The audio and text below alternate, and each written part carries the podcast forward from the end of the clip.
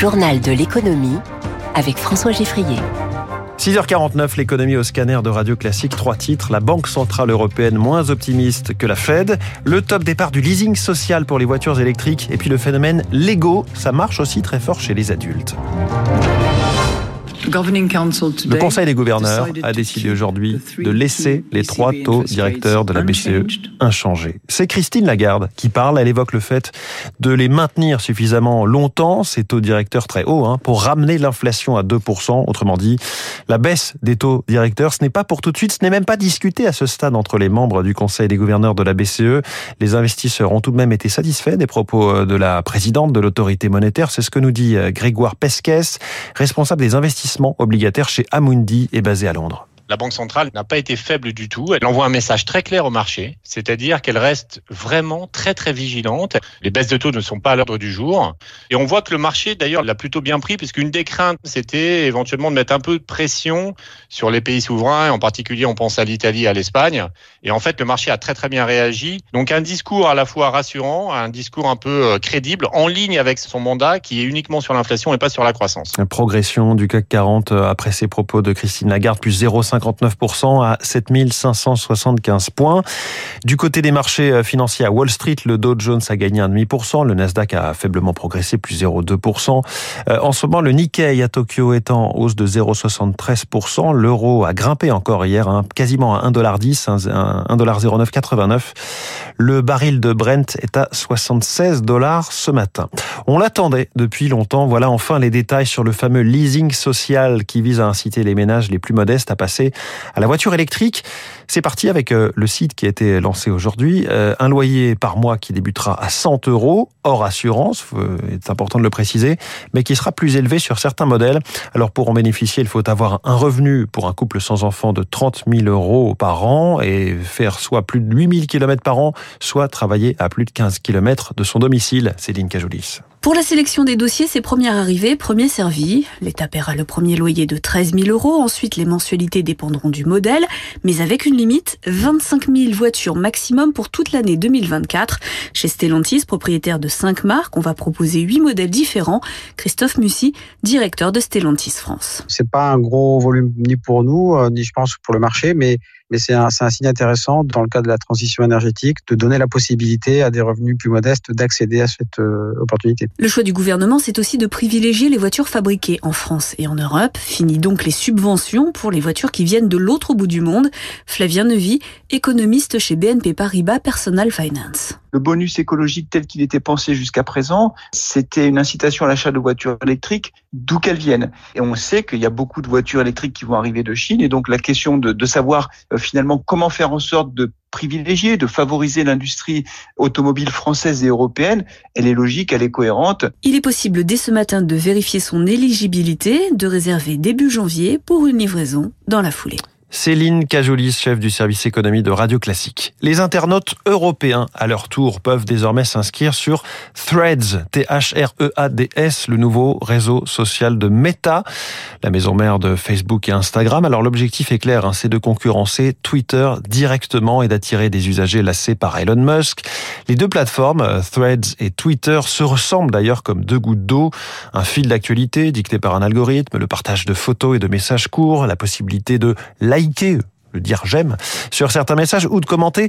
Meta a lancé Threads en, juin dernier aux États-Unis. L'application a déjà été téléchargée, téléchargée plus de plusieurs dizaines de millions de fois. Sa version européenne a été adaptée pour respecter les lois sur la régulation des contenus, mais sa réussite sur ce nouveau marché reste incertaine.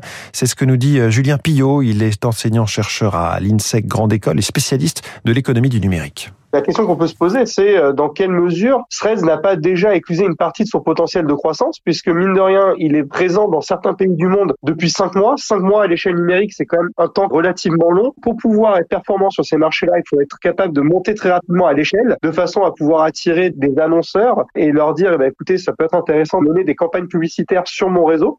Et la question qui peut se poser aussi, c'est euh, si finalement le fait que les contenus sur Threads soient mieux modérés que euh, sur Twitter est un argument suffisant aux yeux des utilisateurs pour migrer de la plateforme d'Elon Musk vers la plateforme de Mark Zuckerberg. Il va falloir observer euh, les comportements des utilisateurs dans les prochains mois. Autre grande plateforme mondiale, Spotify. Nous sommes dans un équilibre financier fragile, c'est ce que dit son directeur général euh, France, Antoine Monin. Il s'insurge contre la nouvelle taxe sur les plateformes de streaming musical, comme la sienne, annoncée cette semaine par le gouvernement.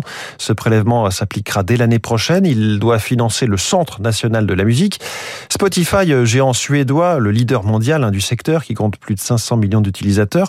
Pourtant, l'entreprise peine à devenir rentable. Elle a beaucoup dépensé pour se développer à l'international et pour concevoir ses algorithmes. Ses recettes ne sont pas à la hauteur également. C'est ce qu'explique euh, Sofian Fanen, journaliste au site Les Jours et auteur du livre Comment le streaming a mangé la musique. Spotify reste une entreprise non pas fragile, mais sa marge bénéficiaire est quand même assez faible, plus faible qu'elle ne devrait l'être dans les projections de l'entreprise. En fin de compte, il y a un public qui est probablement plus vaste que les plateformes de streaming l'avaient imaginé, qui ne s'abonnera jamais, qui entend de la musique euh, en passant, enregistre un morceau, le met dans une playlist, le réécoute de temps en temps, mais qui se contente très bien de l'accès gratuit. Mais Spotify est quand même une grande entreprise internationale, très financée, cotée en bourse. On a du mal à imaginer qu'elle puisse pas absorber une taxe de 1,75 il y a aussi beaucoup de théâtre dans tout ça. Et puis si je vous parle d'un piano à queue qui fait de la musique, a priori ça ne va pas vous étonner. Rien de surprenant non plus de voir une machine à écrire avec des touches qu'on peut actionner, sauf lorsque ce piano, cette machine, tiennent sur votre table basse et qu'ils sont fabriqués en petites briques Lego. La marque danoise n'a eu de cesse ces dernières années de proposer de nouveaux modèles plus complexes, plus mécaniques aussi. Une centaine à son catalogue aujourd'hui, entre 100 et 300 euros la boîte en moyenne tout de même. Objectif, objectif c'est de séduire les grands enfants Hein, les adultes que nous sommes, qui représentent 30% du marché du jouet. La part des adultes sur ce marché a explosé, euh, plus 40% depuis 2019. Il est aujourd'hui dominé par la folie des petites briques Lego, comme a pu le constater Eric Kioch au Hall de Châtelet, au cœur de Paris.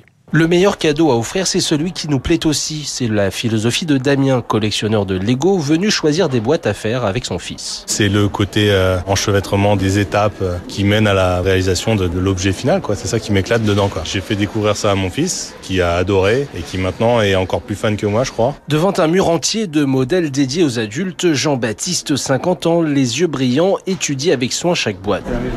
C'est maman, j'ai raté l'avion, Kevin. Chez lui, une pièce entière abrite son trésor de briques. C'est un peu du rêve. Je crois que la nostalgie joue pour beaucoup. Un jour, en fait, en passant devant un Lego Store, j'ai vu une pièce qui me plaisait. Donc je me suis dit, tiens, pourquoi pas? Et puis après, bah voilà, on a le virus après. Un virus qu'il a transmis à son collègue Bilal, qui s'y est mis à la faveur des confinements Covid. C'était un moyen de se divertir euh, à la maison. Ça m'a beaucoup aidé, oui. Dans ce magasin, le rayon adulte ne désemplit jamais. C'est le deuxième plus rentable. Sur l'ensemble des ventes du groupe Lego, les grands enfants pèsent pour un tiers. Un phénomène en plein boom, assure Sylvain Bouchès, le directeur marketing en France. Depuis 4-5 ans, c'est devenu quelque chose d'extrêmement fort. Et à chaque fois qu'on touche justement à ce côté un peu pop vintage, on est complètement dans cette tendance-là. Et du coup, Lego a développé cette gamme adulte. Une clientèle qui a bondi de 11% en un an. Reportage d'Éric Kioch pour Radio Classique, le 7-9 de Radio Classique. C'est avec David Abiker qui fait de très mauvaises blagues.